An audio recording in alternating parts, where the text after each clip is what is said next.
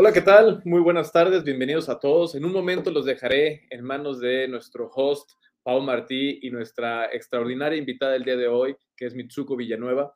Pero antes que nada quiero compartirles algo que les mandé por correo, que es una invitación para unirse en este nuevo proyecto de coleccionar NFTs, coleccionar tokens de las actividades que vamos a ir haciendo aquí en Cinema. Hoy tenemos el primer eh, token, el primer NFT que vamos a distribuir y lo que vamos a ir haciendo es que vamos a ir creando diferentes imágenes que van a ser coleccionables. Y para quienes están enterados de este mundillo de cómo funcionan los NFT, son imágenes que están eh, em, certificadas como propiedad de quien las recibe a través de la blockchain, a través de estas cuestiones que están ahora eh, funcionando y eh, trabajando con las criptomonedas. Entonces queremos ser parte de ello y queremos invitarlos a ustedes a que empiecen a coleccionar este, estos tokens que van a ir ganando ustedes por participar en las diferentes actividades que vamos a estar haciendo en Cinema, tanto algunas presenciales como las online.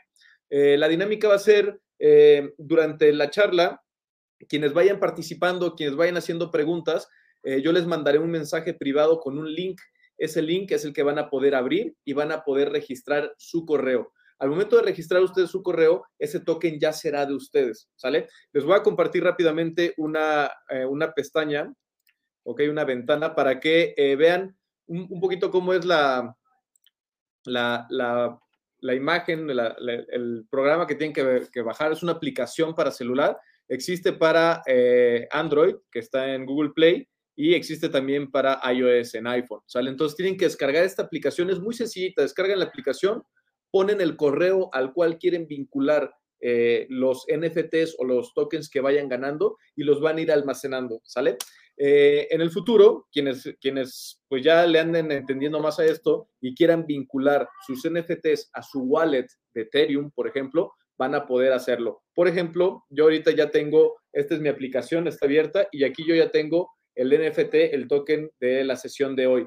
Este token ya es mío y lo tengo coleccionado. La importante o aquí lo interesante es que uno, hagámoslo como, como una actividad lúdica, pero también al final del semestre, quienes tengan la mayor cantidad de tokens, que habrá diferentes, diferentes eh, imágenes que iremos compartiendo, quienes los cuatro o cinco que tengan la mayor cantidad de NFTs, esas personas van a ser acreedoras a un premio en, especie que más adelante les diremos cuáles serán los diferentes premios para el primero, segundo, tercero y cuarto lugar, ¿sale? Por lo pronto los dejo con, con este Pau. Recuerden que yo estaré checando quiénes van eh, haciendo comentarios y quiénes van participando y yo les mandaré un mensaje directo, privado en Facebook con ese link para que ustedes puedan vincular su NFT. Pues muchas gracias. Eh, bienvenidos, Pau. Eh, te dejo aquí con, con, los chicos y con nuestra invitada de hoy. Hola Lalo, gracias. Yo quiero un NFT de estos también. Sí, baja tu aplicación y te mando tu link. Ya la tengo bajada. Ahorita te, te, pido el link. Gracias. Pues muy bien, hola a todas y todos. Bienvenidos al quinto episodio de la cuarta temporada de Cinema Networking. Ya saben, es un espacio de conexión entre lo académico y lo profesional para descubrir, para inspirar y para generar sinergias de colaboración entre ambos mundos. Yo soy Pau Martí y tengo el gusto de ser este enlace entre expertos de la industria cinematográfica y la comunidad cinema. En la sesión anterior eh, estuvimos platicando con Enrique Ceballos sobre las mujeres pioneras del cine en Puebla y México, sus personajes claves, sus obras y también nos estuvo platicando del Festival Silente Internacional de Cine Silente que él dirige. Hoy tenemos el gusto, como dice Lalo, de presentarles a Mitsuko Villanueva. Hola Mitsuko, bienvenida a Cinema Networking. Qué gusto. ¿Cómo estás? Gracias por invitarme. El gusto es nuestro. Dime. Es muy enriquecedor eh, esta convivencia entre las universidades o las escuelas y la gente que ya no estamos en ellas, ¿no? Obviamente. Exacto, nos da mucho gusto que estés acá hoy. Eh, para, para los que no la conozcan, Mitsuko Villanueva es productora de cine, de teatro y es presidenta de la asociación eh, Las Mujeres en el Cine y la Televisión. Entonces la hemos invitado en este mes de marzo para platicar con, ella eh, lo que representa la asociación y, y, cuál es su desarrollo como presidenta actual. Ok. Entonces, em, no sé si querías este, poner el videíto o lo ponemos después? No, se los pongo. De como de introducción para que la gente vaya llegando. Ok. El, primero. Estoy en eso. Es un mm. video para los que... Por alguna razón no me deja. A ver, yo te voy a... Sí, espera. Este, creo que es este. Ya.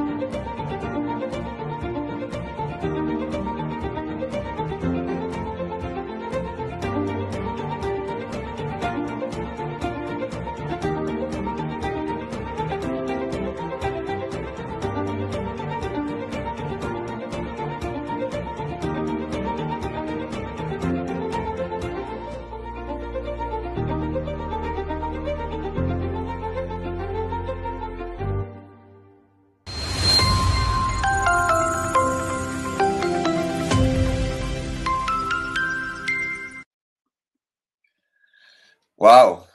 ¡Qué imágenes tan bellas! Cuéntanos, ¿qué, ¿qué es y qué representa la asociación a las mujeres en el cine y la televisión, Mitsuko? Espérate que estás muteada. Acá. No te escuchamos. Eh, esta asociación fue creada el 4 de junio del 2002, lo que significa que este año cumplimos 20 años de existencia, ¿no? Eh, la asociación fue creada en un momento eh, muy importante porque eh, hace 20 años se podrán imaginar que no había como muchos espacios seguros para las mujeres en todos sentidos, ¿no? Sobre todo, no, no éramos visibles. y en ese sentido, pues bueno, fue creada la asociación para darle visibilidad a todas estas mujeres que estaban dentro de la industria audiovisual, principalmente cine y televisión en ese momento. Ahora sabemos que ya el espectro es mucho más amplio y pues básicamente era para eso, ¿no? Con el tiempo, pues evidentemente eh, se fueron haciendo eh, otro tipo de dinámicas, como por ejemplo se creó la muestra internacional de mujeres en el cine y la televisión, eh, que es una muestra que hacemos anualmente en donde exhibimos las películas de mujeres, de directoras que que pues han estado trabajando eh, los dos eh, años anteriores, ¿no? En producciones. Entonces, básicamente, eh, eso es una cosa que tenemos así como, como muy... y damos, además, otorgamos en los festivales como más importantes de cine, entregamos musas a mujeres con una gran trayectoria. Eso es básicamente. A ver, contame un poquito más de eso, de las, de las musas. ¿Es, ¿Es, como un premio que entregan también en el, durante el festival? Es un reconocimiento a aquellas mujeres que tienen ya una trayectoria este, pues, más importante. Eh, por ejemplo, se le ha dado a actrices, a directoras, eh, a, directoras de festivales inclusive, ¿no? Eh, aquí lo importante de tomar en cuenta de la asociación es que como el espectro de la producción cinematográfica es sumamente amplio, igual, bueno, ahora audiovisual, uno, uno se clava como en este tema de la cinematografía porque yo este, empecé básicamente en cine y entonces te quedas con la idea de que nada más es cine, pero no, ahorita inclusive estamos como en un, en un cambio porque, no cambio, sino más bien estamos agregando a eh, mujeres que, se, que son realizadoras o son productoras de contenido inclusive para redes sociales, ¿no? Porque también son, sentimos como que están como muy aisladas. De repente una época que pasaba, ahorita ya no pasa, pero pasaba que la gente que iba de televisión a cine no era muy aceptada. Entonces imagínense las mujeres, ¿no? Que de por sí siempre ha costado, bueno, había costado mucho trabajo, no quiero decir que ahora sigue habiendo bronca, sabemos, ¿no? O sea, sigue habiendo eh, hay espacios eh, en donde todavía nos siguen discriminando por un tema mm, llámenlo de eh, misoginia, llámenlo de machismo, llámenlo de que piensan que igual y no podemos eh, hacer diferentes actividades, como por ejemplo cargar una cámara que es pesada, que afortunadamente con la tecnología ahora son más reducidas y ya las podemos cargar. ya no, por eso ya no nos pueden este, hacer a un lado, ¿no? Pero hay actividades que todavía cuestionan nuestra capacidad. Entonces, quiero decir que ya cada vez son menos, porque evidentemente ahora ya somos más visibles, ya se dan cuenta de que podemos hacer cualquier tipo y somos eh, capaces de cualquier tipo de actividad, ¿no? Dentro del espectro enorme que hay de la producción. Entonces, pues bueno, digo a grandes rasgos, no sé, creo que me desvío un poco, pero ustedes vayan, venme diciendo por dónde, en dónde me había quedado. No, está perfecto. Estamos como, es una plática, entonces lo que va saliendo es, es interesante. Luego también van a ir saliendo preguntas de los que nos están siguiendo en línea, eh, que te vamos a ir haciendo. Eh, entonces, em, ¿en qué, yo tengo la curiosidad de en qué, en qué festivales están entregando las musas y qué, ah, y, y, danos algunos nombres que podamos eh, seguir de productoras, directoras, este, de, tanto de películas como de festivales, que podamos como ah, seguir y apoyar.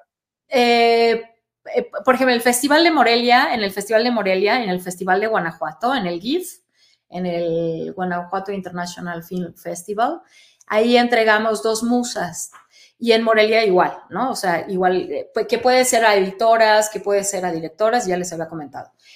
Eh, de festivales, bueno, es que es increíble que en los últimos cinco, seis años ha habido un incremento este, impresionante de festivales, ¿no? Ahora se hace el festival del municipio más chiquitito que se puedan imaginar de cine eh, o de audiovisuales. Entonces es complicado, o sea, yo no quisiera decirles, eh, inclínense más por este festival u otro, porque yo siento que lo que importa es producir y participar en los más que puedan, ¿no? Y hay otras plataformas donde tú puedes inscribir tus proyectos y te van recomendando festivales de acuerdo a la línea de tu película, para corto y para largo, que en algún momento si quieren, igual les puedo compartir unos links para que los tengan y puedan, en, llegado el momento, no sé cómo, no sé cómo trabajan en cinema el tema de las óperas primas o los cortometrajes, pero bueno, sería interesante también como darles esta información. Y en cuanto a, recomendaciones de productoras, directoras y demás, bueno, yo puedo, hablarle de las, puedo hablarles de las mujeres con las que tengo más contacto, que están dentro de la asociación. Y yo les, les sugiero que sigan, por ejemplo, a Rosadela López Zuckerman, que es una mujer documentalista, que, ya con mucha trayectoria, actualmente es directora de, eh, no sé, eh, está haciendo una dirección en este programa que se llama Atypical de Alarraqui, de Carlos Alarraqui, que ella había estado como trabajando normalmente solo en, cine y televisión, pero ahora ya se metió a redes, ¿no? Y yo les sugiero que la sigan, es Rosala López Zuckerman, luego está Concepción Tabuada, que también es otra mujer que tiene muchos años que ya inició en televisión, eh, comerciales de televisión, y luego ya eh, incursionó en, cine. A ella, por ejemplo, es bastante interesante porque ella comenta que a ella no la aceptaban en, el cine porque venía de la televisión, ¿no? Estaba viendo la televisión y pues sí, sí, era un tema. Pero hoy es, de hecho, una de las productoras que más produce al año y ha producido películas, eh, pues, muy taquilleras no vamos a hablar si es buena o mala, regular, porque la producción en general y el, tema de que si es buena o mala es bastante subjetivo, ¿no? las películas taquilleras. Y una de las películas taquilleras que hizo eh, ella fue, eh, produjo este, Mis Reyes contra Godines, por ejemplo, que le fue bastante bien, ¿no? Y luego creo que hicieron la segunda, y no estoy segura, pero bueno, tiene como este espectro. Está Ana Cruz, que también es documentalista, también es... Ana Cruz. Ajá, que es una, una gran directora y, productora también. Eh, y bueno, creo que es importante, ahorita les puedo mencionar esas tres, ¿no? Que son las primeras que se me vienen en la cabeza y que son con las que yo tengo convivencia. De hecho, ellas son expresidentas de la asociación. Ok. Entonces, sí es, sí es interesante eh, conocer parte de su trayectoria, yo los invito a que, la, a que lo hagan. Eh, son productoras mexicanas y directoras, bueno, unas directoras, eh, Concepción Tabasco es productora, pero eh, Rosaela López Zuckerman y Ana Cruz son, este, son directoras y productoras. Fíjate que estoy buscando, que estoy aquí compartiéndoles en el chat que, que tienen los perfiles de, de, del Internet Movie Database. Ajá pero no encuentro, creo que me puedes ayudar con el nombre de Rosal, Rosal, Rosa Adela López. Ah, Rosa Adela. Rosa Adela. López Zuckerman. Ah, ya la encontré. K doble N al final. Sí, perfecto. A ver. Este, no sé por qué no se mandó. A ver. Ya. Es que creo que uno de los mensajes que mandé no se. Aquí. Listo. Muy bien, perfecto. Muchas gracias. Dime.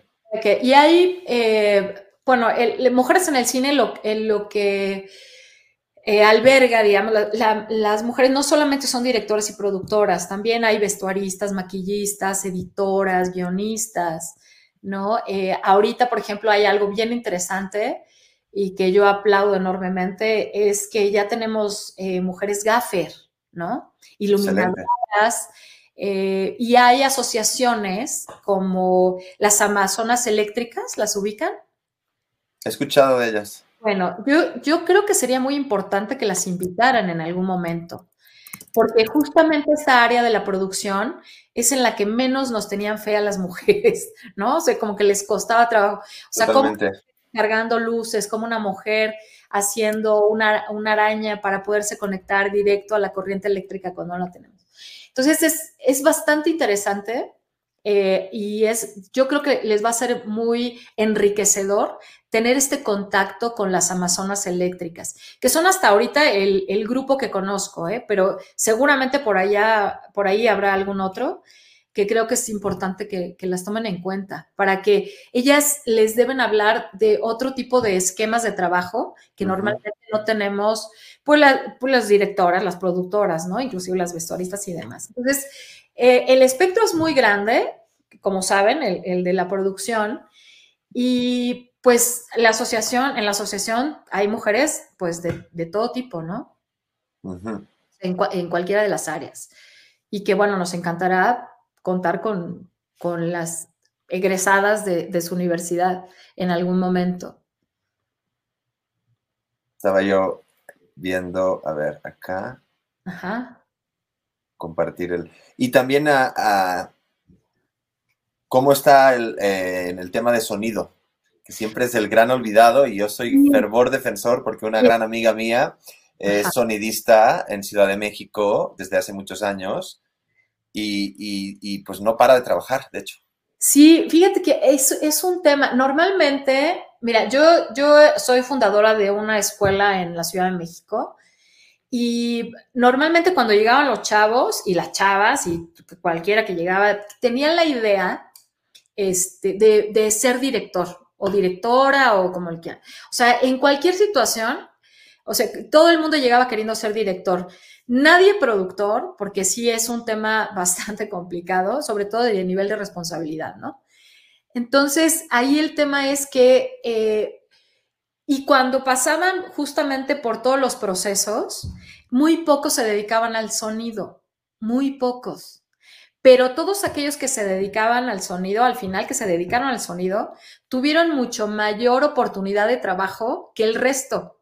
Porque evidentemente hay un nicho enorme, ¿no? O sea, siempre uno, digo, a mí ya no me pasa, evidentemente, pero en algún momento nos pasaba que estábamos armando el proyecto y, ah, y el sonidista, ¿no? O la gente, como que es algo que dejas al final y es fundamental, porque puedes tener una imagen regular, pero si el sonido está mal, ya te cargó, o sea, ya te cargó el payaso, o sea, no, no hay forma de que, de que el proyecto esté bien, ¿no? Digo, el tema del guion, que también ahí hay otro tema importante, a nivel producción porque eh, es el, más olvidado. Todo, si el sonido es olvidado, el, guion es, el guionista es al que dejas al final de recordación, me refiero. Y lo que, no, lo que no toman en cuenta es que hay dos personajes fundamentales para una producción, cualquiera que sea esta, que sea audiovisual, para cine, televisión o contenidos, que es el guion o el guionista y el productor, que son los dos elementos que inician el proyecto, ¿no? Entonces, sí es como, el sonido sí es fundamental. Sonidistas, tenemos creo que una, creo que tenemos una sonidista. ¿Cómo se llama? No, no tengo el dato porque es justo de las que recién acaban de ingresar a la asociación, que acaban de ingresar creo que el mes pasado. Les, voy a mandar eh, el contacto de mi amiga Raquel para que también a ver si se, si se une. Ah, estaría increíble. Sí. Y sería muy bien recibida. Sí, qué bueno. Eh, otras cosas que también hacemos en la asociación es, por ejemplo, eh, tenemos clases magistrales, ¿no? por ejemplo, Adriana Barraza nos ha apoyado. tenemos también cursos, talleres, tenemos mesas de trabajo para preparar proyectos, ¿no? De las eh, de, las mujeres que estamos dentro de la asociación, que esos son como, digamos que los privilegios de los cuales puedes, este, que puedes tener dentro de la asociación. Independientemente que les hablaba de la muestra internacional, que también si tú tienes proyectos y estás en la asociación, tienes oportunidad de exhibirlo en todos los, eh, en las salas con las que tenemos convenio y entre las que se encuentra la Cineteca Nacional.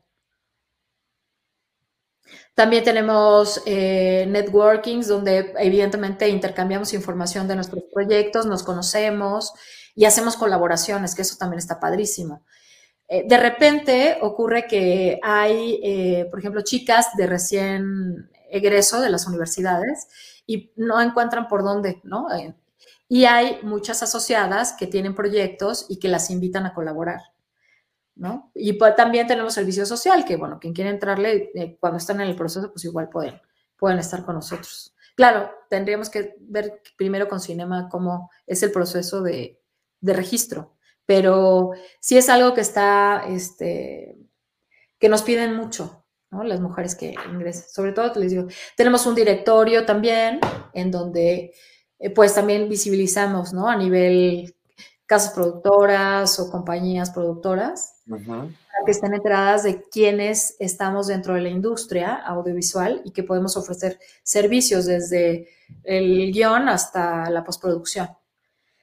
Eh, también contamos con asesorías eh, y ahorita tenemos un tema de eh, representación estatal. Justo ahora en mi periodo, lo que estamos buscando es que, eh, eh, que haya mucho más, eh, bueno, que descentralizar la asociación, porque en realidad yo vivo en Puebla y soy la segunda presidenta, porque, bueno, en realidad de las 12 que hemos estado, o que somos, o que hemos estado, pues, en la presidencia, solamente dos hemos estado fuera. Una, que era Luciana Cabarga, que fue la primera, estaba en Morelos y yo que estoy en Puebla, el resto son de la Ciudad de México. Entonces, lo que estamos buscando en el nuevo Consejo de Administración es descentralizar esto y darle, pues evidentemente, visibilidad al interior de la República.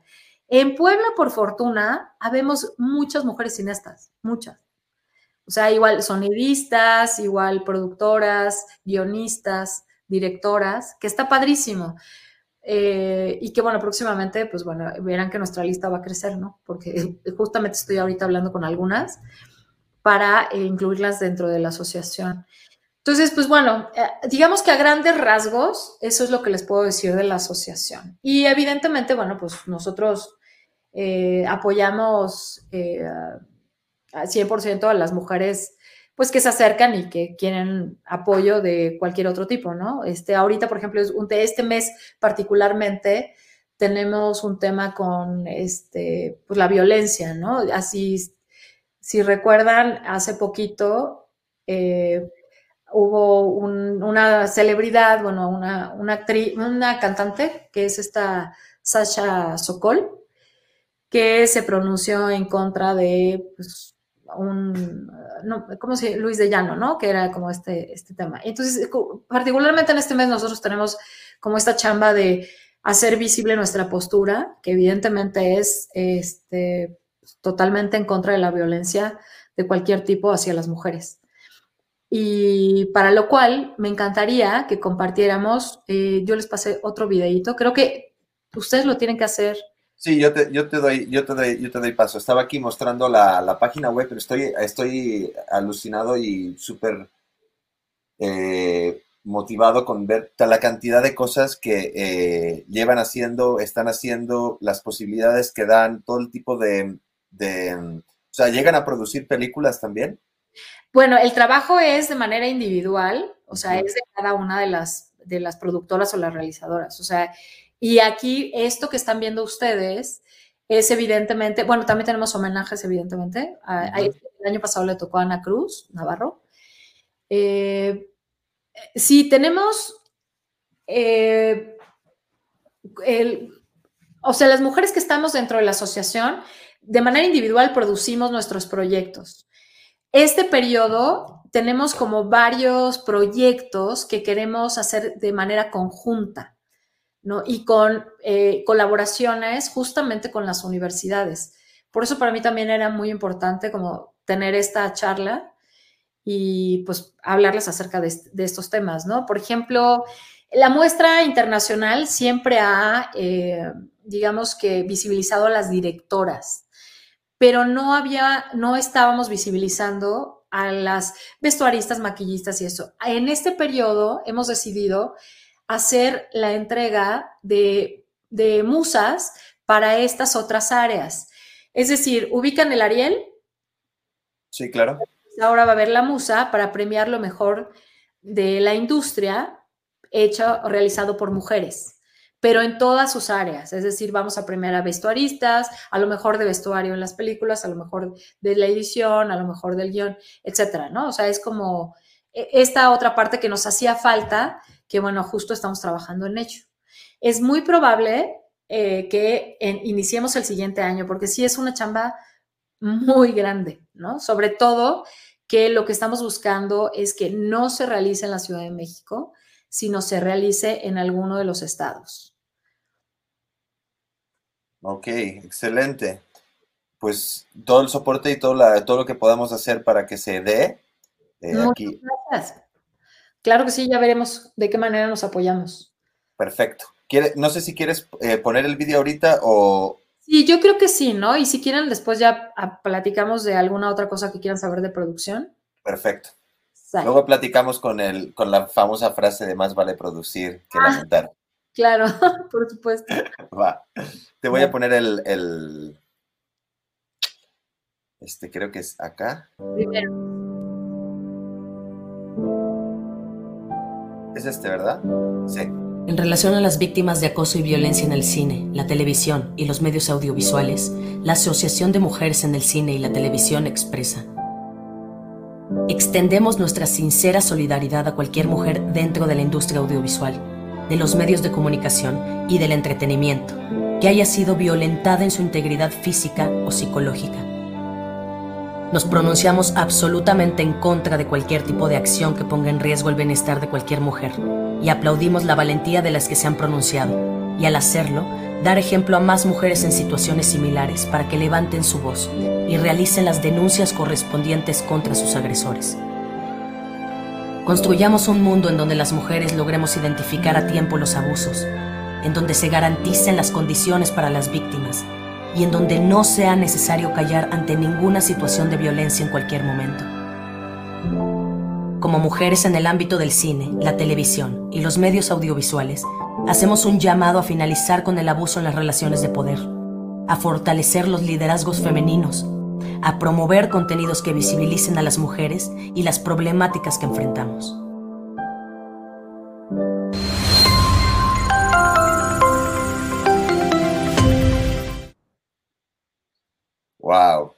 Tengo la piel chinita. Y es, que sí, eh, el tema es muy triste, es muy lamentable, pero sí es importante. Nosotros justo hablábamos eh, hace poco en, reunión de asamblea sobre el tema y creemos que no se trata de que una celebridad se, levante y hable, hable del asunto, ¿no? Sino nosotros, nuestra postura es con todas las mujeres y lo que nosotros haremos durante estos, eh, de este periodo que le toca al Consejo es hablar, eh, eh, tener una campaña permanente en donde hagamos evidente nuestra postura y hagamos lo que tengamos, lo necesario para que, pues tratar de, de que los espacios sean seguros, ¿no?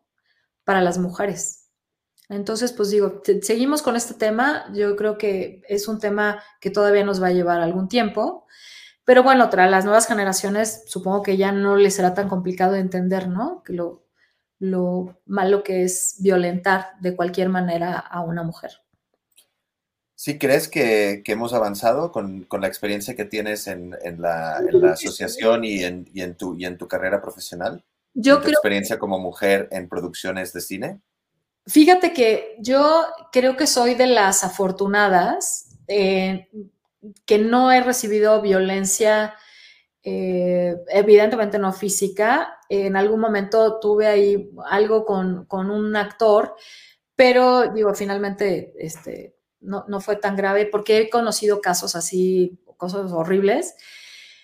Eh, pero sí escucho a mis compañeras, a, las, a mis colegas, a mis iguales, pues, de producción, y sí de repente se enfrentan a situaciones muy complicadas, ¿no? O sea, muy, que digo, no, no vamos a hablar del tema ahorita, eh, pero el asunto es que sí, ellas particularmente que han recibido algún tipo de agresión, ya sea psicológica o física, conforme ha pasado el tiempo, ellas dicen que sí ha habido una mejora muy leve, porque siguen teniendo estos, desplantes, sobre todo eh, de manera verbal, durante los procesos de filmaciones o grabaciones.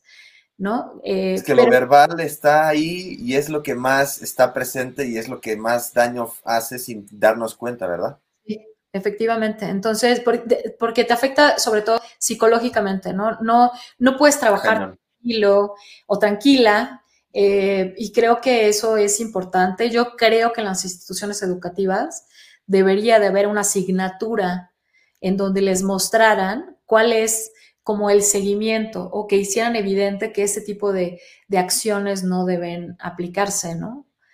Entonces, pues bueno, yo, yo confío en que las nuevas generaciones que ya eh, han crecido con esta eh, pues con las redes sociales, ¿no? En donde es más visible, porque creo que siempre ha estado eh, ahí, pero nunca había sido tan visible, ¿sabes? Y esto, gracias a las redes sociales, lo podemos visibilizar y por ende, pues lo podemos minimizar y eliminar. O sea, creo que eso es importante. Totalmente. Qué bueno que tengamos como herramientas que están ayudando a eso, ¿no? De hecho, eso lo, lo enlazo con un par de preguntas que, si te parece que están acá, eh, Caro está preguntando, eh, ¿qué es lo que crees que es más difícil eh, de trabajar en una industria que justamente, bueno, está cambiando, ¿no? Es lo que yo también estoy viendo, pero ¿cuáles son las situaciones, aparte de lo que comentabas de, lo verbal? Sí, también hay un tema con la desigualdad en cuanto al tema económico, ¿no? O sea, mm, de pago. Ajá, sí. O sea, de repente, sí, por ejemplo, a mí me ha tocado ver presupuestos. La misma chamba.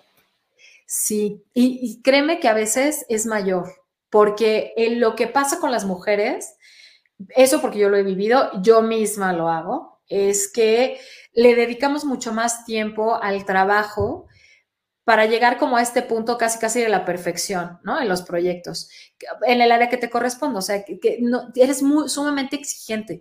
Las mujeres somos muy exigentes con lo que hacemos. Entonces queremos que, que siempre salga mejor que el anterior y, estamos como en el bordecito de, de la neurosis porque no termina de gustarnos, ¿no? Entonces este perfeccionismo creo que eh, tampoco ayuda mucho a estar como en, la tranquilidad de decir, bueno, si no, me van a pagar igual, ¿no? Entonces lo voy a hacer eh, de la misma manera, pero me ha topado con presupuestos que de repente veo, productor, eh, no sé, les voy a poner un, ejemplo absurdo, ¿no? 100, 100 pesos, productora, 85. Y tú dices, a ver, espérame, o sea, ¿cómo, no? o sea, que porque soy mujer vale, menos mi trabajo. Ese tipo de dinámicas todavía existen. Eh, sí, seguramente a lo largo del tiempo pues, se irán eliminando.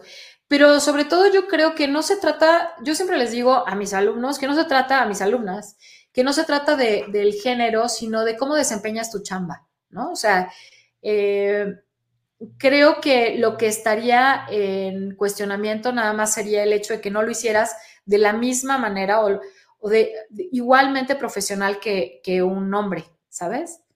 Totalmente. Y la, la, presión, en base a lo que decías de ese perfeccionismo, o sea, siento que una parte es asociado a, la mujer y la otra es la presión que estábamos comentando que se siente y que se vive, y más cuando eres menor en número, ¿no? Entonces, como esa voluntad de querer de, hacer tu trabajo sobresaliente justo por eso, ¿no? ¿Sientes que va por ahí también? Sí, también va. Sí, es porque si entras en, una dinámica de competencia de repente, ¿no? O sea, pero es más obligada que, que otra cosa. Y creo que es más individual. Yo les vuelvo a repetir, yo he sido las afortunadas que de repente me he encontrado con que en el cruz soy la única mujer, ¿no? Digo, no afortunada por eso, sino afortunada porque no he tenido ningún tipo de agresión con mis compañeros, ¿no? Siempre me he sentido, al contrario, me he sentido arropada. Pero no, ese es un caso eh, en lo personal, pero he conocido casos donde de plano, este, pues sí son los eh, acosadas y son eh, menospreciadas por el trabajo que hacen. Entonces, bueno, el hecho de que a mí no me pasa no significa que no exista, ¿no? Yo creo que todas tenemos la, responsabilidad, la responsabilidad de visibilizar ese tipo de acciones y también evitarlas, o sea, y tratar de impedirlas y pues, no sé, o sea, creo que, híjole, es bien complicado de repente y hay casos y muy delicados, ¿no? Digo, ahorita no sé si sepan el caso del CCC, que también, digo, tampoco vamos a tocar el tema, pero también es muy delicado. Este, y bueno, las instituciones educativas son una base fundamental para, pues, para hacer que, sean conscientes, ¿no? Los chavos en general. En fin, que es, sí es complicado, pero esperemos que las nuevas generaciones estén con otro tipo de, de actitudes. Sí, y al final es pláticas como la de hoy contigo y asociaciones como, la, como las que presides, este, proyectos, lo de las musas, yo siento que todo eso es súper necesario. Y sí, ahorita pues el espacio de Cinema Networking quizá no es, el, no es el lugar para estar como detallando lo que pasó en el CCC, pero es importante que se sepa, ¿no? Sí, claro. y, eso y eso, yo no soy de aquí, pero, pero es algo que, que, es una dinámica que se da mucho en México, no solo relacionado con las mujeres, sino con la violencia en general, ¿no? Que se silencia, ¿no? Sí, sí, sí. Y que, que benditas redes, ¿no? Benditas redes. Sí. El, el, el, mansplaining es algo que siempre está latente en la industria, pregunta Jackie. Sí, sabes el, que yo te explico cómo debes hacer algo que ya sabes cómo hacer. Sí, sí pasa. Sí, de repente sí hay como este tema de, eh, bueno, a ver, te voy a explicar, ¿no? No, es que ya entendí. No, sí, te voy a explicar porque a lo mejor no entendiste bien. ¿no? O, no puedes tener un error porque entonces te lo hace notar inmediatamente. Vuelvo a repetir. Yo te dije, ¿no?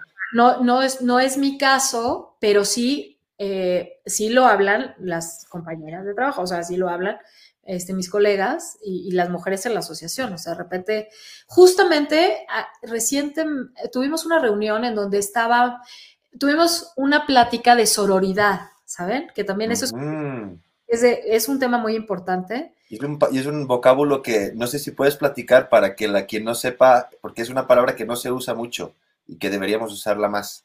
Eh, sí, bueno, eh, la sororidad es como esta solidaridad entre las mujeres, ¿no?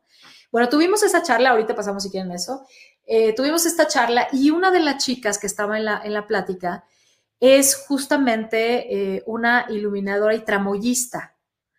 Entonces, justo en esa área particularmente, tienen una bronca de reconocerle el trabajo. Y entonces ella hablaba, que a mí me daba mucha ternura porque ella hablaba de que había construido su primer eh, dolly, ¿no? Porque entre lo que les enseñan es a construir eh, herramientas, bueno, estas tramoya desde iluminación, dollies, no sé, gruitas y todo esto. Entonces ella estaba muy orgullosa de su chamba y resulta ser que sus compañeros, pues más que estar orgullosa, y no justo sus compañeros, sino publicó en redes lo que había hecho, no sus compañeros, sino la gente en las redes, empezaron a atacarla diciéndole que no le había quedado bien o, o porque lo estaba haciendo. Ese tipo de cosas que normalmente, y ella se había sentido muy mal, ¿no? ¿En, Twitter, ¿En Twitter? No, creo que fue en Facebook. Ah, bueno. Entonces, eh, Digo, eh, hablo en general en sus redes, probablemente también en, Twitter, no sé. Es que en Twitter la gente se, lanza fuerte. Sí, bueno, no sé. Y fuera de considerarlo un logro, porque pues bueno, para ella lo era, ¿no? El hecho de que construyas algo. Este, no es cualquier cosa, eso. Que una cajonera y ya siento que hice gran cosa, ¿no? Construir una, no, pues un dolly, o sea, estás hablando de fierros, soldados, este, son otro tipo de cosas. También hablas de física, de matemática, porque hay que calcular pesos y todo. Hay una serie de cosas. Oye, es un gran, un gran logro. Este, y sí, había comentarios de que pues no te quedó bien, te quedó chueca, ¿sabes? O sea, entonces es, es muy complicado y nosotros creo que tendríamos que tener un switch en donde pues que nos valga, ¿no? Debe ser una mala palabra. Me cuesta mucho trabajo de repente hablar porque soy muy mal hablada, soy regiomontana. Entonces, de repente sí, cuando me entrevistan digo, híjole, aquí no sé si puedo decir este, alguna que otra grosería que se me salga. Entonces, bueno, y me atoro, o sea, me atoro cuando no encuentro la palabra y sé que tengo que decir, que voy a decir una grosería, me atoro. Entonces, sí, nosotros deberíamos tener un switch que, eh, con el que dijéramos, bueno, mira, no me importa lo que digan, lo importante es que hice un dolly, ¿no? Y es funcional. A lo mejor no está al 100 porque estoy empezando, pero bueno. primero. Claro, o sea, creo que eso, y yo siempre he aplaudido ese tipo de, trabajos o de actividades eh, con las mujeres, porque como que nos, nos abren brecha, ¿sabes? O sea, dices, oye, qué padre que tenemos a, alguien que hizo una mujer, que hizo un dolly, porque entonces significa que pues, el resto podemos hacerlo. Y va abriendo brecha y como que va siendo visible la capacidad de las mujeres hacia los caballeros, ¿no? O sea, que empiezan a, ah, ok, y entonces ya las nuevas generaciones empiezan a, sentirte igual, o sea, ya no hay este tipo de, comentarios o de discriminación, porque no eres más fuerte, porque a lo mejor en algunos casos no eres más inteligente, ¿no? Que ya comprobamos que, que eso no tiene nada que ver, el, el género no tiene nada que ver con, con la inteligencia. Justo iba a decir eso, o sea, que no es, no es solo un tema de equidad, sino es un tema de respeto. Exacto. Y de comunicación no violenta y de eh, un, no, un, no querer imponer por, por, por, por género, ¿no? Exacto. Sí, entonces, pues bueno, y podríamos seguir hablando de todo esto. El tema de sororidad, fíjate que, pues es esta solidaridad entre las mujeres, ¿no? O sea, que nos veamos, nos, nos reconozcamos y nos apoyemos bajo cualquier circunstancia. O sea, este tema de que, vimos justamente en la charla y que a veces nos reconocemos como eh, con comentarios eh, misóginos, ¿no? Que justamente eh, entras como en esta, esta em, pues digamos que honestidad de repente, por ejemplo, a mí me pasaba, digo ya, ¿no? Porque entras en esa conciencia, pero necesitas conocerlo. Entonces yo creo que también sería importante que en cinema de vez en cuando tuvieran una charla entre, este, para las chicas. Luego, si quieren, les comparto el dato de esta, de esta mujer que nos la dio, que es especialista en esa parte. Eh, que uno entra como la de menos, eh, seguramente han escuchado el comentario de, este, mira, es se pasó, este, se me cerró, seguramente es vieja, ¿no? O sea, ese tipo de comentarios, eh, porque las mujeres también a veces piensan que nos manejamos bien, ¿no? O, que porque somos mujeres no manejamos bien. Entonces, esto lo que, lo que hace el tema de la sororidad es hacerte ver que eh, tú como mujer debes eh, ser solidaria y debes ser compañera y debes ser consciente de tus iguales, o sea, de las mujeres con las que convives, ¿no? Y siempre respetar y siempre apoyar y entender, porque eres el reflejo también de, las mujeres, de cualquier mujer, o sea, y que si se siente mal, debes apoyarla, o sea, tiene muchas cosas que, son más que otra cosa, eh, te fomenta esta solidaridad, ¿no? La sororidad, que viene de sor, porque fraterno es más como de paternalidad. Exacto.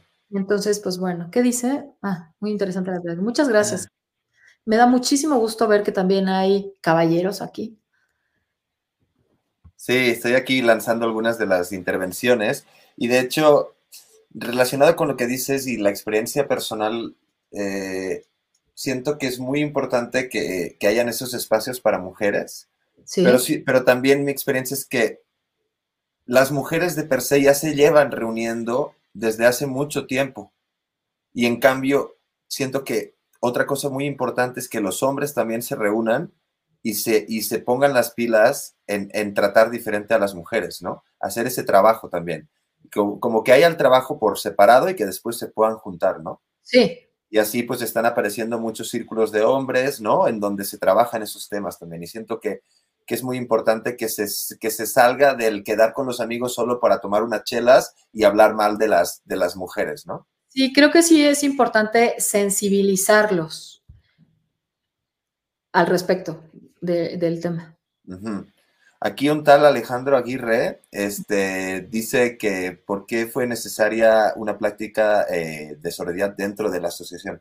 Sí, porque de repente te encuentras con que eh, por, muy eh, solo mujeres que hay, hay, de repente conflictos, ¿no? Y entonces eh, a veces existen los comentarios o existen comentarios que se los toman muy personales, ¿no? Cuando en realidad era como una generalidad, pero hay mujeres que, tienen como este tema de, de seguro lo dijo por mí, y entonces ya existe como la, réplica agresiva.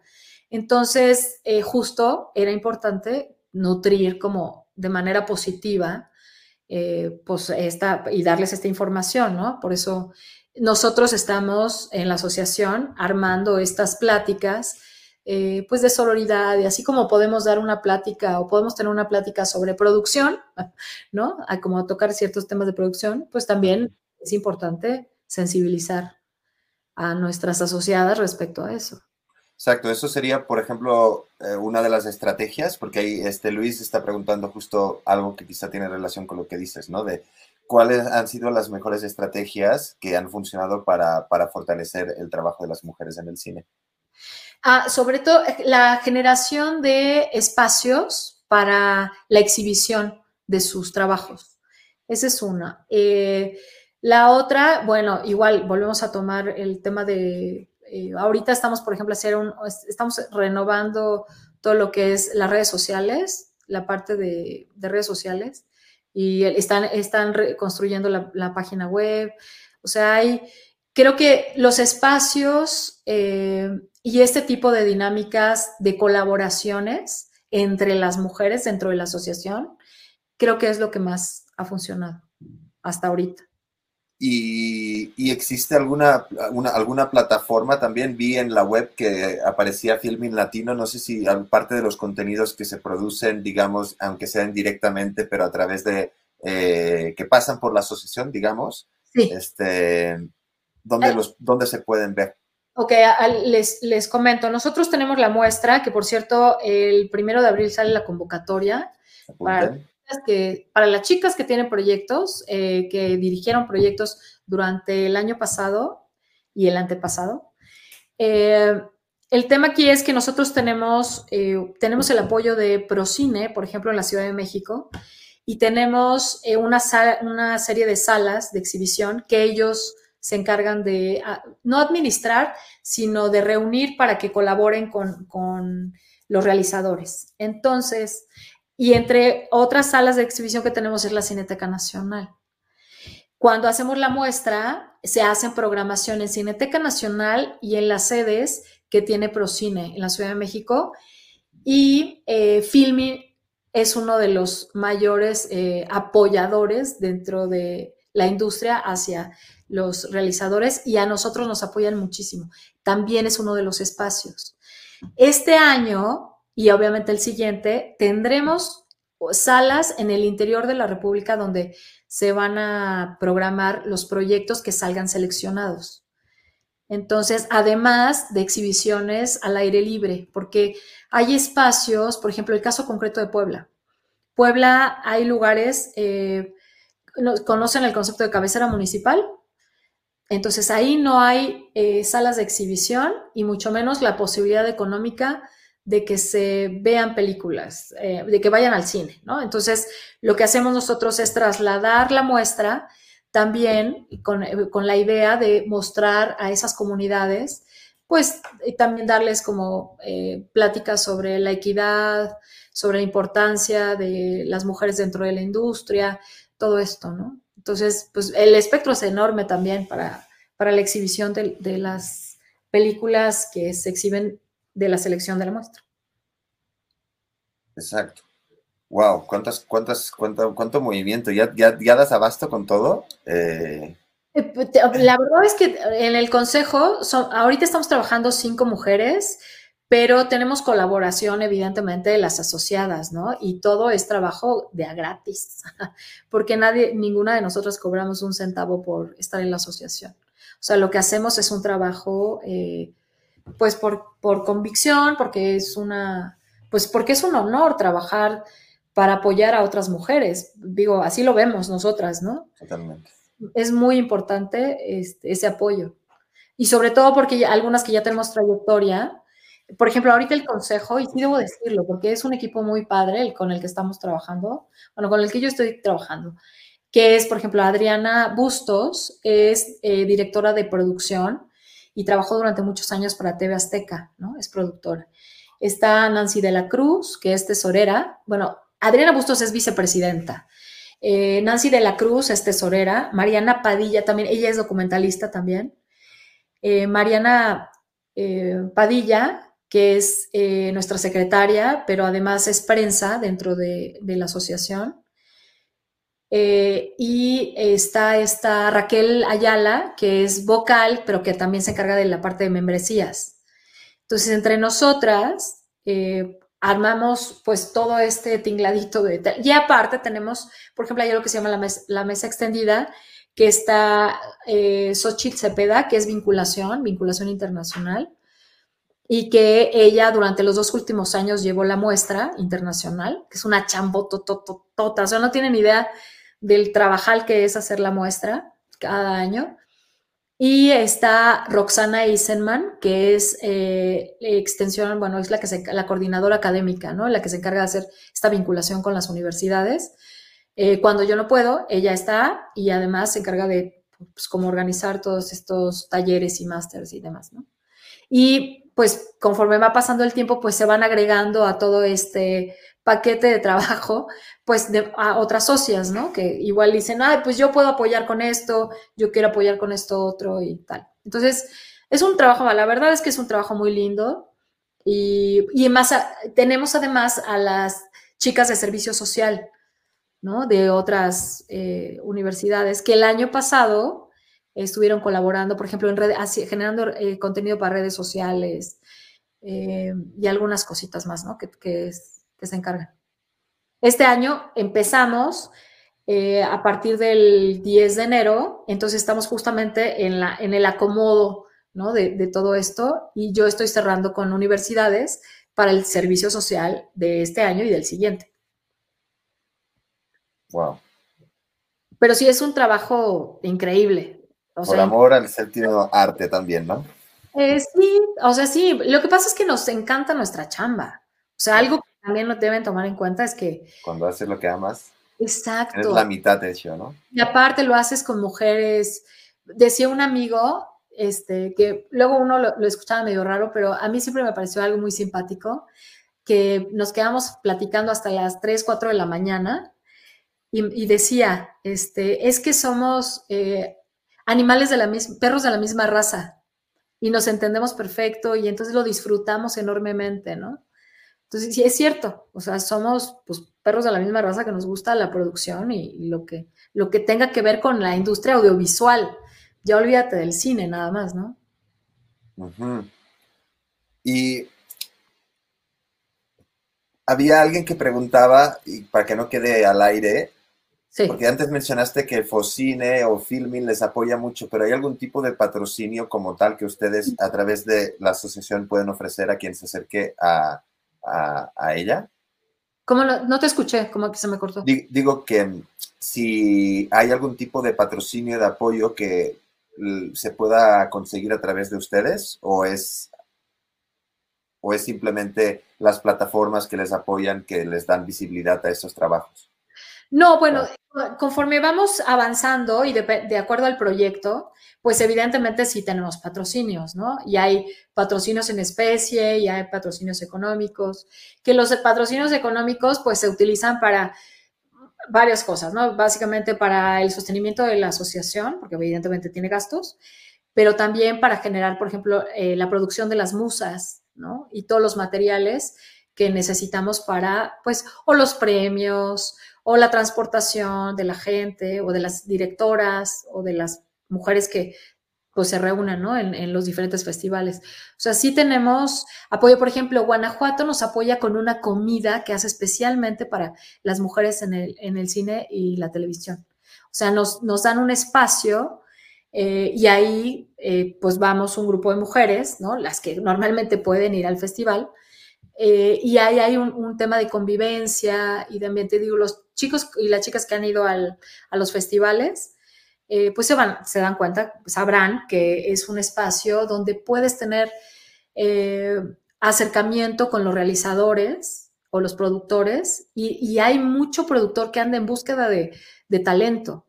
Entonces eso también es como algo interesante. Ellos, eh, Sara Hawk es, es, la que nos apoya en ese sentido.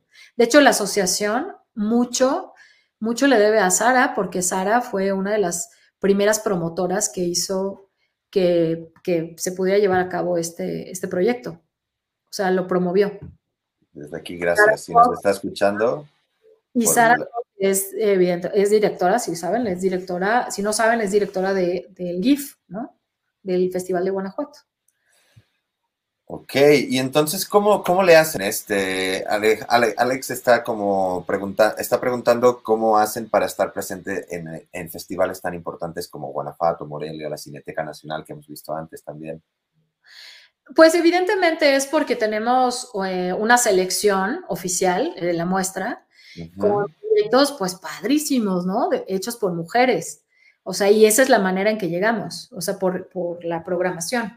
Evidentemente. Y eh, entonces has hablado de la muestra. ¿Cuáles son los requisitos para que, para que un proyecto de cortometraje, largometraje pueda participar o pueda estar presente en, esta, en, la muestra que hacen? Bueno, de entrada, porque evidentemente que tiene que estar este, dirigido por una mujer, ¿no? ¿Hay algún ratio o es solo como, porque por ejemplo antes hablabas de, de que son muchas, son muchas las chambas en una película y no solo se están centrando en la dirección, ¿no? En el caso de la muestra, sí es para directoras. En la muestra internacional sí es para directoras. lo que estamos haciendo de las musas, que es digamos que el equivalente al Ariel, ahí sí se va a premiar a lo mejor en cada una de las categorías.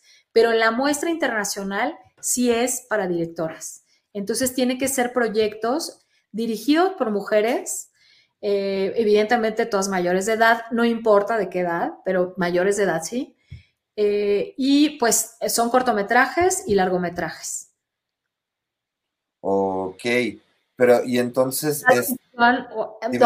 Ficción, o, animación. Digamos que esa es la generalidad. Ok, pero entonces solo es la directora la, protagonista, o sea, si, si, el dire de foto es un hombre, no pasa nada, o priorizan que también sea este. No, tiene que ser directora nada más. Sí. No, no codirección, sino directora. Tiene que ser directora. Ok. Y, también les, o sea, imagino que muchos de estos proyectos también, gran parte del equipo acaba siendo, acaban siendo mujeres, ¿no? También. Eh, fíjate que en los últimos dos años sí ya hay un porcentaje mayor, ¿no? Tomando en cuenta que hay producciones donde solamente hay una o había una o dos, ¿no? Cuando muchos, y ustedes saben que un crew podría ser desde 10 personas, digo, en condiciones normales, ya conozco casos donde ha habido cinco nada más, hasta, no sé, ¿no? 75 personas. Entonces, y el porcentaje, pues promedio era como del 10, 12% de mujeres. Eh, actualmente ya eh, rebasamos el 30%, pero no, todavía no llegamos al 50% y todavía no es mayor. Y hay proyectos que se han eh, realizado, sí, con el 100% de mujeres, pero son muy poquitos. porque todavía no alcanzamos como, eh, por ejemplo, digo, ya ahorita, qué bueno que ya tenemos eh, tramoyistas, mujeres gaffer, eh, y ya ahorita ya nos podemos dar ese lujo, pero antes era imposible que tuviéramos una mujer gaffer, porque pues no había, ¿no? Y ahorita afortunadamente ya, entonces no podemos considerar que el 100% del, del, del crew era de mujeres. Ok, pero qué gusto, sí, las Amazonas que comentábamos, ¿no? También, y, eh, y este también estaba, eh, alguien comentó sobre la, una foquista también, ¿no? Este, eh, Beto, creo, que habló del diario de una foquista también, que lo, lo publicamos aquí en el chat para por si la quieren seguir. Y de hecho, regresando a mi amiga, que me queda muy, muy, muy, es como mi hermanita sonidista, la, la, la Raquel, ella ha estado en, un par, al menos que yo recuerdo, un par de proyectos donde me ha comentado de que, la, de que todas eran mujeres.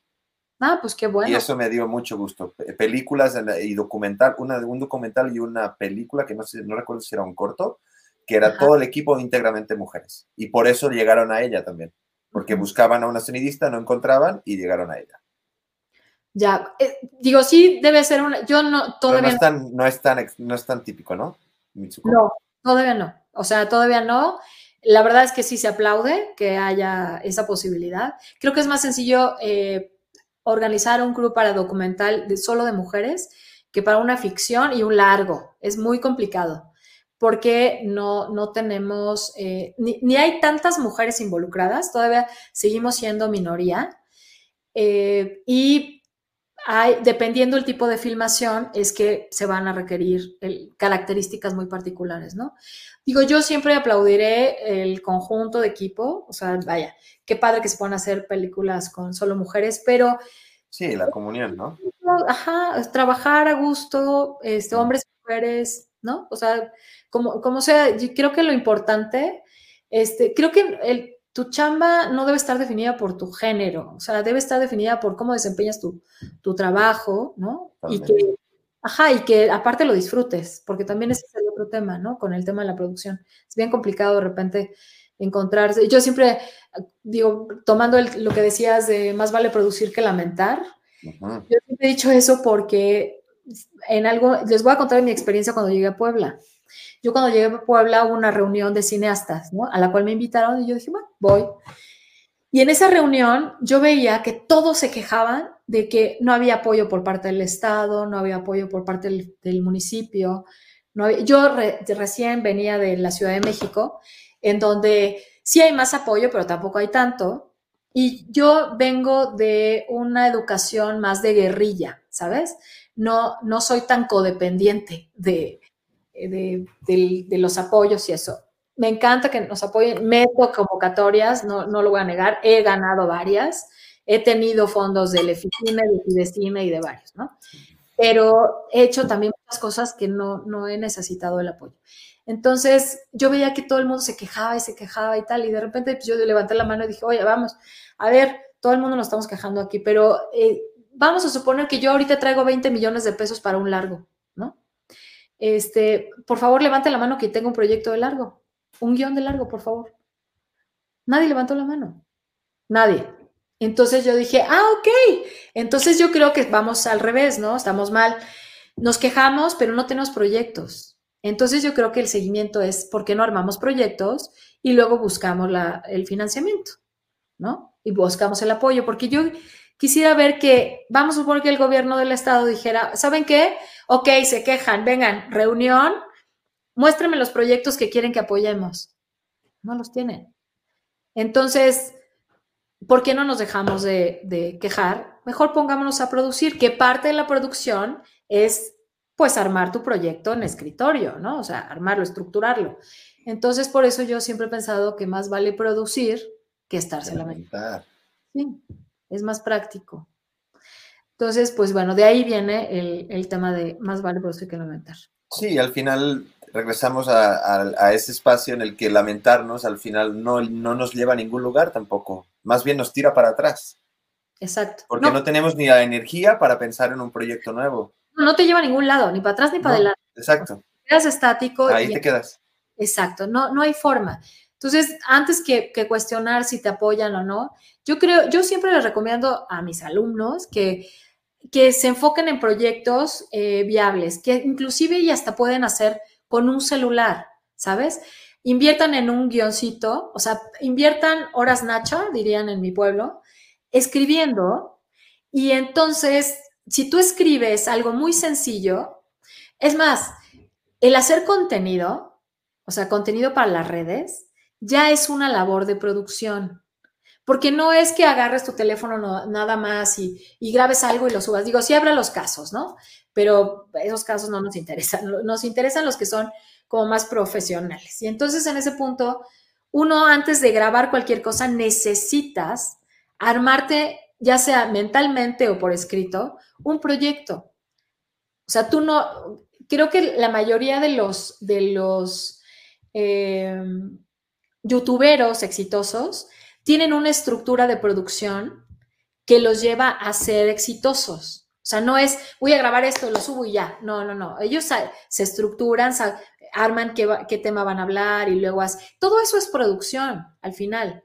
Entonces, yo creo que, pues más vale producir que lamentar. Ármate tu producción desde cero, pero bueno, con una eh, consistente, en orden. Digo, y más toda esta banda de chavos que pues van a la escuela, ¿no? O sea, que tiene todo el, o sea, la, educación necesaria como para poder llevarlo a cabo.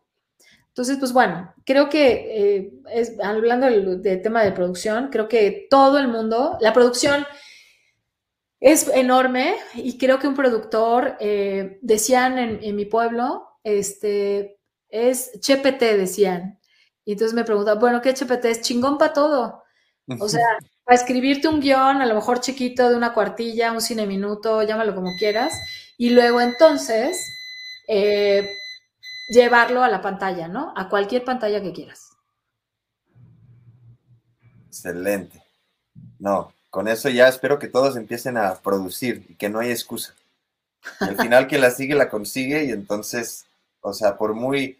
Sí. Si tienes una buena idea, y la desarrollas mínimamente correcta en una carpeta, acabas consiguiendo el, dinero, más tarde o más, o, más temprano, pero lo acabas, acabas consiguiendo la manera de llevarlo a cabo o de bajarle de costos para poderla hacer real, ¿no? Sí, ya afortunadamente la tecnología nos permite tener unos celulares increíbles. Justo digo eso en clase. Una imagen maravillosa. Eh, ya puedes conseguir cualquier cosa, este, para que puedas tener un buen sonido. O sea, vaya, ya no, no existe una limitante. Quien dice que no puede, o sea, que es que no puedo y tal, eh, creo que no tiene ganas, más bien, ¿no? O sea, creo que no tiene como esta fortaleza para poder llevar a cabo proyectos. Pero ya cualquiera puede, puede producir. Ahora, hay calidades, sí, pero creo que eso te lo da la experiencia. O sea, la calidad también depende de la experiencia y del conocimiento. Algo muy importante que deben considerar es que eh, en la producción nunca dejas aprender. O sea, y de repente te rebasa, pero si no vas al ritmo eh, de, esta evolución que tenemos ahorita tecnológica, te quedas estancado y te conviertes en un personaje, o bueno, en un productor obsoleto. O sea, ya no hay forma que puedas tener entrada en ninguna, digo, y más ahora, ¿no? Con el tema de las plataformas y con esta modalidad de, bueno, si no me entregas con determinados deliveries, eh, no vas a participar, ¿no? O sea, no, no olvídalo, no puedes llegar a lo que tú consideras que podría ser algo muy bueno, que sería, pues, bueno, pasar tus proyectos en Netflix, Amazon, eh, no sé, la plataforma que se les ocurra. Entonces, sí deben estar constantemente actualizándose. Y cada vez es más fácil, o sea, tienen eh, el Internet para conseguir cualquier información, tienen YouTube para conseguir cualquier tipo de, información que necesiten, ¿no? Independientemente de lo que estén eh, estudiando en la uni. Ojalá te escuchen muchos con todo eso que nos compartes. Hay algo eh, interesante de, de, YouTube, estoy viendo, de Javier Bazán. Sí. ¿Qué régimen recomienda y pasos a seguir para darse de alta en el SAT? Fíjense que, bueno, no sé si estén enterados, pero a partir creo que de este año ya todos los chicos, bueno, ya todos tenemos la responsabilidad, la obligación de darnos de alta a partir de los 18 años en el SAT. Es decir, ya todos nos convertimos en contribuyentes a los 18.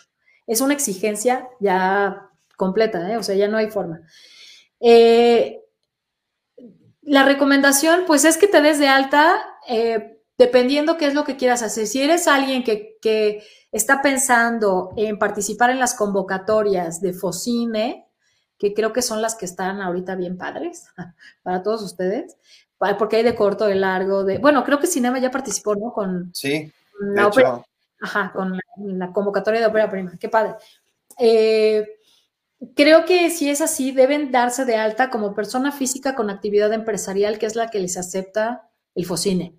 Si su, si su idea es trabajar este, con, con, una, con un proyecto bueno, eso se los hubiera hecho hasta, enero, pero resulta, fíjense que ahorita yo voy a apoyar a una ópera prima del CUEC, que ahora es ENAC, eh, en la coordinación de arte. Entonces me voy a, a Sinaloa en breve y justo mi responsabilidad como coordinadora de esa área es reunir todos los documentos y al personal, solo de arte, para que puedan ser proveedores de la UNAM. Pero eh, proveedores de la UNAM no significa que, que también la empresa fulanita de tal no se los pida así. Todas ya están pidiendo lo mismo. Y en todos los casos tuvieron que cambiarse de régimen y todos debían estar en eh, persona física con actividad empresarial. Entonces, la recomendación es persona física con actividad empresarial, para que no tengas ningún issue a la hora de que te vayan a contratar. Si yo tuviera que contratar a alguno de ustedes, Javier, entonces, eh, tendrías que estar dado de alta sí. Ok, gracias. Supongo que con eso ha quedado claro que tenemos que fichar a partir de los 18. Sí, qué feo, pero pues mira, o sea, queremos chamba, vamos a tener que hacerlo. Sí, y al final si está bien todo el, si estuviera bien todo el sistema, eh, es parte de, ¿no? O sea, cuando vives en sociedad, lo que pasa es que luego pues hay muchos trapicheos con esos y con esos dineros, ¿no? Pero, hay, hay, hay, uno se lo cuestiona porque, bueno, sales de tu casa. Eh, los impuestos sirven para mejorar la calidad de vida de, de todos. Sí, pero si sales de tu casa y entonces sacas tu coche y te topas con un bache o se te amoló la, este, el amortiguador porque la calle, o sea, yo qué sé, es ahí donde dices, oh, o sea, tengo que pagar impuestos, pero no hay resultados sobre eso, pues qué pena. O sea, no, no quiero, pero es una obligación. Digo, a lo mejor a nosotros no nos funciona, pero en general puede que funcione. Entonces, no se guíen por eso, guíense porque están en orden, cumplen con su responsabilidad como ciudadano y piensen que también les van a dar chamba. Ahora, que si ustedes lo que quieren es que se van a juntar entre varios amigos y van a salir de la uni armados con una casa productora, entonces conviértanse en una persona moral. Y para eso tendrían que irse, eh, tiene que ir con un notario para que los de, para que les estructure toda una acta constitutiva, la den de alta en Hacienda y tal. Hay procesos, ¿no? Exacto. Y de hecho, hay la plática que tuvimos con Perro Negro, con Fabiola y, y Pascuale, estuvieron, estuvimos platicando tantito eso, y creo recordar que hay una de Cinema Networking del año pasado que justo era solo de eso. Entonces, para los que tengan dudas, este, pueden consultar en el Facebook de, de Cinema esa plática sobre cómo darse de alta como persona moral. Ya. Y crear su productora. Sí, su casa productora. Exacto. Muy padre. Qué chido, qué chido. Gracias, Mitsuko. Oye, eh, hay alguna preguntita más, pero no nos podemos alargar mucho, yo creo. Este, pero aquí Gael está preguntando qué ha sido lo más complicado de la industria para ti. Qué pregunta más amplia, ¿no? Ah, sí, es muy. ¿Qué ha sido lo más complicado? Relacionado con lo que estamos hablando hoy. Ay, bueno, ¿saben qué ha sido lo más complicado? El ego de, de la gente, para mí. O sea, de repente te encuentras porque hay de todo, ¿no? Evidentemente ya hemos hablado de eso y hablamos de la sororidad y de la, solidaridad con los iguales y demás. Pero de repente, para mí lo más complicado es esta lucha de egos, eh, que más que lucha, les voy a decir, cuando de repente eh, el tema con los actores, ¿no? O con algunos directores. O sea, que dices, ay Dios, o sea, ¿cómo, ¿cómo le vamos a hacer con este individuo que que no entiende que esta producción es momentánea y después que concluya, el, pobre individuo, o hombre, mujer, que se les ocurra, eh, no va a tener gente que quiera colaborar con él o con ella o con, ¿saben? O sea, eso es para mí lo más difícil. Esa, el, el, tema de los egos con la gente es complicado. Y ese es un detalle muy importante el que dices de que no van a querer trabajar. Entonces, ¿sabes? Porque sí, tú que estás en el, en el, en el mundo de, del cine, sí se trabaja con, un equipo con el que funcionas habitualmente, ¿no? No, no es de sorprender que Scorsese lleve años y años haciendo películas con el mismo equipo casi de, de atrás de cámaras y delante de cámaras, ¿no? Sí, porque es un trabajo, eh, en el caso de la producción, es un trabajo de, casi, casi de prueba y error. Voy a probar, a mí me recomendaron a este personaje para sonido, trabajo con él. ¿Funciona? sí. Se queda, no. Volver a trabajar con él. Y me van a preguntar si lo recomiendo y no lo voy a recomendar, ¿sabes? Es bien complicado. Eh, eso es una parte y yo a esos individuos de repente les llamo, o por ejemplo, en el caso de los directores, que ya me ha tocado trabajar con directores bien complicados, pero les llamo las glorias municipales. O sea, un individuo, la gloria municipal, justo estoy haciendo un podcast de cápsulas de producción y una de mis en Spotify están, ¿verdad? Sí. Eh, hablo de, la gloria municipal, ¿no? Que es este individuo que le encanta fotografiarse eh, con, la gente en la alfombra roja, postea hasta el cansancio cualquier situación que él considera que es un logro, aunque sea una convocatoria. O sea, son como estos, estos personajes y cuando llegan al rodaje se convierte en una cosa horripilante, ¿no? Eh, ya me ha tocado, o sea, ya me ha tocado y les recomiendo no trabajar con glorias municipales porque sí les va a la torre, sobre todo porque cuando recién sales de la uni, tú tienes como una ilusión enorme en trabajar en, en, producciones. Eh, cuando llegas a una producción de un largometraje, piensas que, bueno, aquello va a ser una cosa increíble, eh, es totalmente aspiracional. Y entonces cuando llegas y te encuentras o te topas con este tipo de individuos, te desilusiona terriblemente y mucha gente declina, ¿no? Y nos quita la posibilidad de a lo mejor haber trabajado o, trabajar más adelante con un gran productor o un gran director de arte, directora o, un, buen sonidista, ¿sabes? Entonces, pues no se vale. O sea, creo que lo importante es este, pues trabajar tranquilamente y considerar que, bueno, todos somos iguales, ¿no? El respeto al trabajo de los demás es fundamental en este tema de producción. O sea, en el cine es determinante. O sea, el tanto respeto merece el que te lleva el café como el actor eh, que, que, hace un protagonista en esa película, ¿no? O sea, todos, todos son iguales, porque tú no sabes si el día de mañana ese individuo que te llevó el café se va a convertir en Guillermo del Toro, ¿sabes? O se va a convertir en una Mónica Lozano, o se va a convertir en una Mariano Varo. O sea, creo que es fundamental eh, el respeto en, en el set. Oye, y antes, durante y después de que terminas una película. Ok, sí, totalmente. Y de hecho, llevándolo al extremo, eso, ese respeto, eh, JP Rodríguez preguntaba que si existen protocolos cuando se llega a tener un caso de acoso dentro de una producción.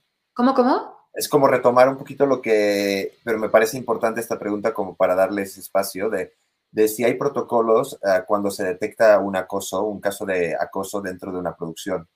Sí, eh, lo, primero es informar, ¿no? Pero sí existe y justo voy a pedirlo porque en algún momento se los voy a compartir. Eh, ya ahora existe, así como de manera obligatoria, que tengas este protocolo firmado por todos y cada uno de los miembros del club. No sé si ustedes lo llevaron a cabo durante la filmación de, lo de Focine o no sé si los... Pero ya sí, hay un protocolo en la escuela también sí, ya te lo exigen. Y lo primero es denunciar, o sea, así como acción inmediata es denunciarlo. O sea, no debe pasar más tiempo. Porque sí hay, casos, ¿no? A mí me, alguna vez me pasó, tuve que hacer retakes de una película porque tuve un problema con uno de los actores eh, y tuvimos que despedirlo. O sea, y, eh, fue una y te estoy hablando de hace unos años, ¿eh? cuando no existía ese protocolo, pero lo hicimos porque era importante, porque maltrataba a un, maltrató a un niño y aparte acosaba a una de las actrices. Entonces en ese momento dijimos, y tenía una falta de respeto constante, ¿no? Entonces ya no había más que hacer, o sea, el individuo tenía que salir y tuvimos que hacer retakes, tuvimos que cambiar y fueron dos semanas de retakes que, que pero bueno, porque se reportó a tiempo, ¿no? Porque imagínate, todas seis semanas de rodaje y tener ahí a un acosador, abusador de, niños y todo demás. O sea, era como algo bastante desagradable. Por eso es importante. Y ahora qué bueno que existen los protocolos y que ya está como algo que tiene que hacer necesariamente, ¿no? Es una exigencia y una obligación. Exacto, porque una cosa es que existan y la otra es que se apliquen, ¿no? Exacto. Que conocemos protocolos mundiales que ya sabemos cómo funcionan, ¿no? Que te vendo mis emisiones, que si no sé qué, pero sí, Sí, este, qué bueno que existen los protocolos. Aquí en Cinema tenemos, en la película de Rats también este, se aplicaron. este, Hasta donde sé, creo que todo estuvo bien. Em, y pues ojalá siga así por mucho tiempo. Pues muy bien, qué bueno que lo hagan. Sí, aquí un tal Alejandro dice que los, los más famosos y talentosos son los más sensibles y humanos. Sí, sí, yo he tenido muy buenas experiencias con actores muy famosos, reconocidos y demás. Y la verdad, no reconocen el trabajo de, la gente, no tienen este problema de, ego. de repente sí te encuentras con gente que evidentemente lo tiene, pero la mayoría de los actores que se saben, o sea, que saben y reconocidos y demás, no tienen este ego grande. Al contrario, están siempre dispuestos a apoyarte, ¿no? Como, como que estás, sobre todo los que están iniciando. Entonces, pues sí, ciertamente.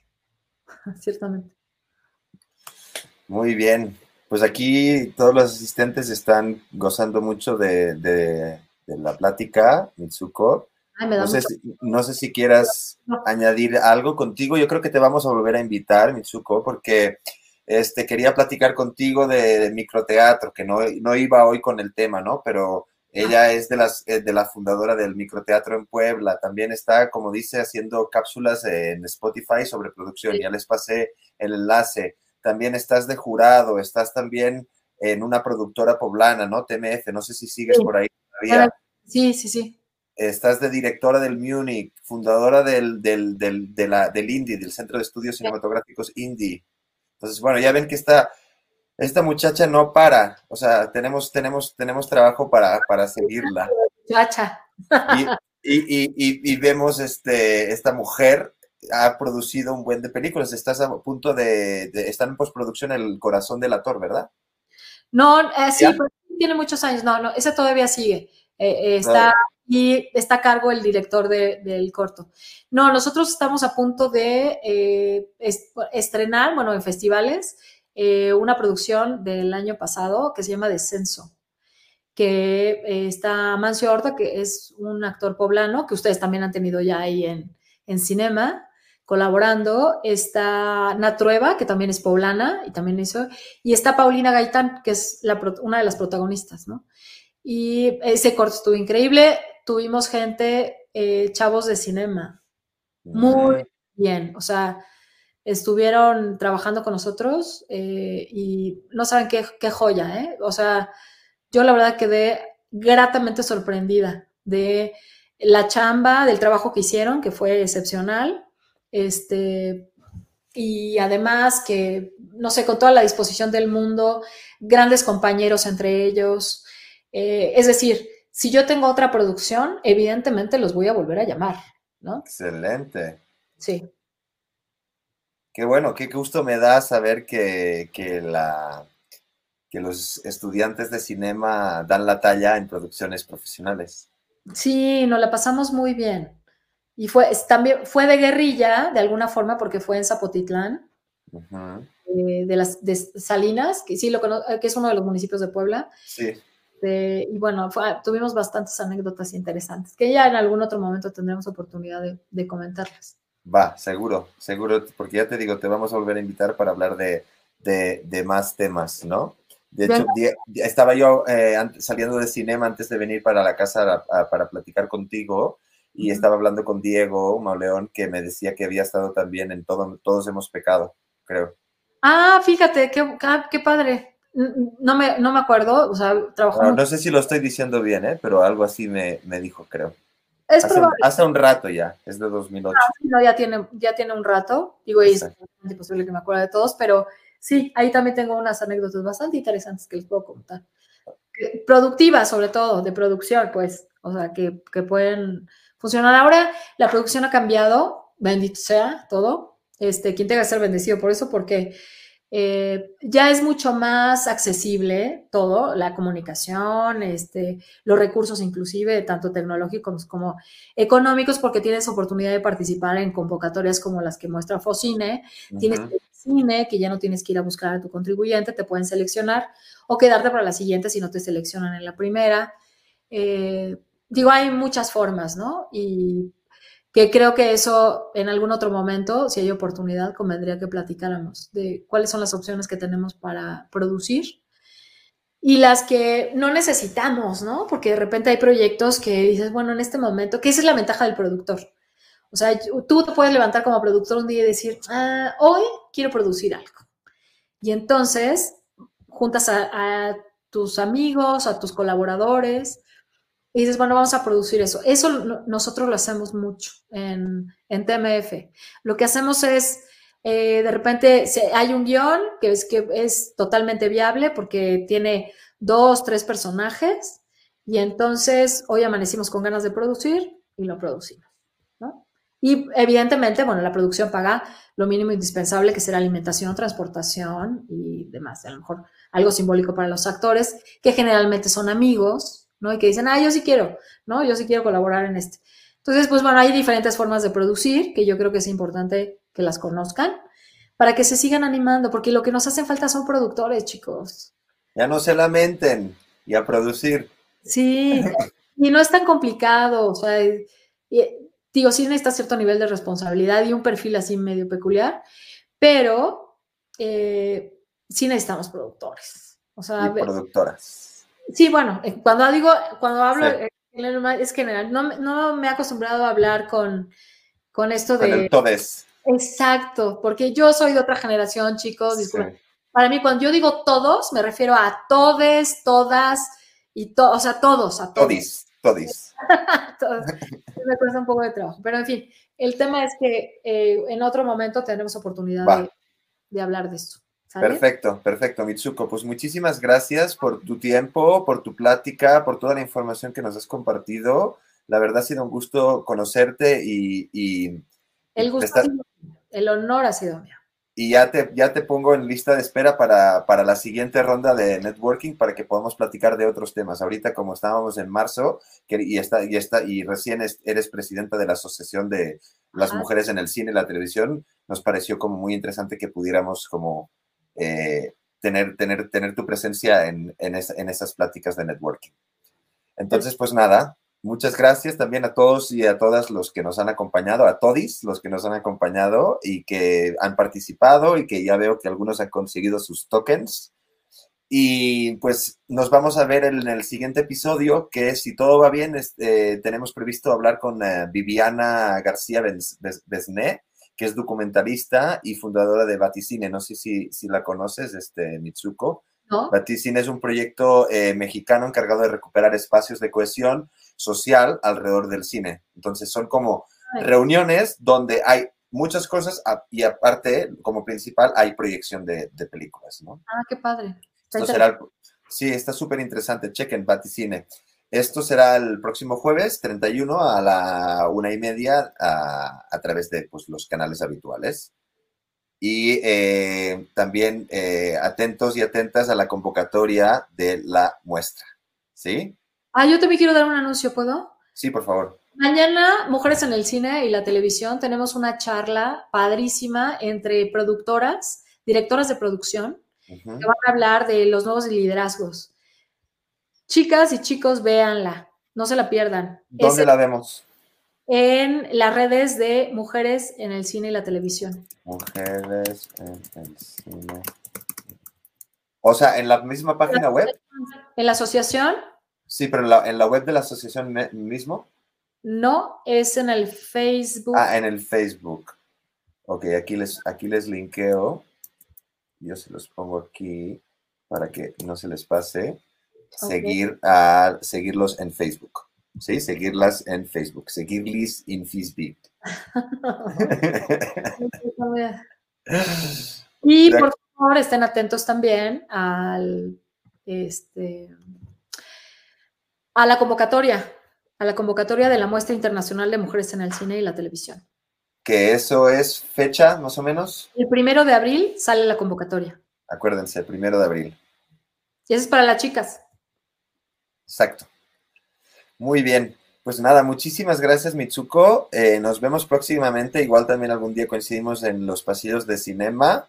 Y que te vaya muy bien en todos los proyectos. Mucha suerte en esta, en esta aventura de presidenta de la asociación. Les deseamos los mejores éxitos y que y que pronto no, haya, no, no tengamos que tener como asociaciones que estén como pensando en defender, sino más bien en, crear y en unirse y en producir conjuntamente entre todos, ¿no? Muy bien. Muchas gracias, por todo. Adiós, hasta luego. Nos vemos, familia Cinema.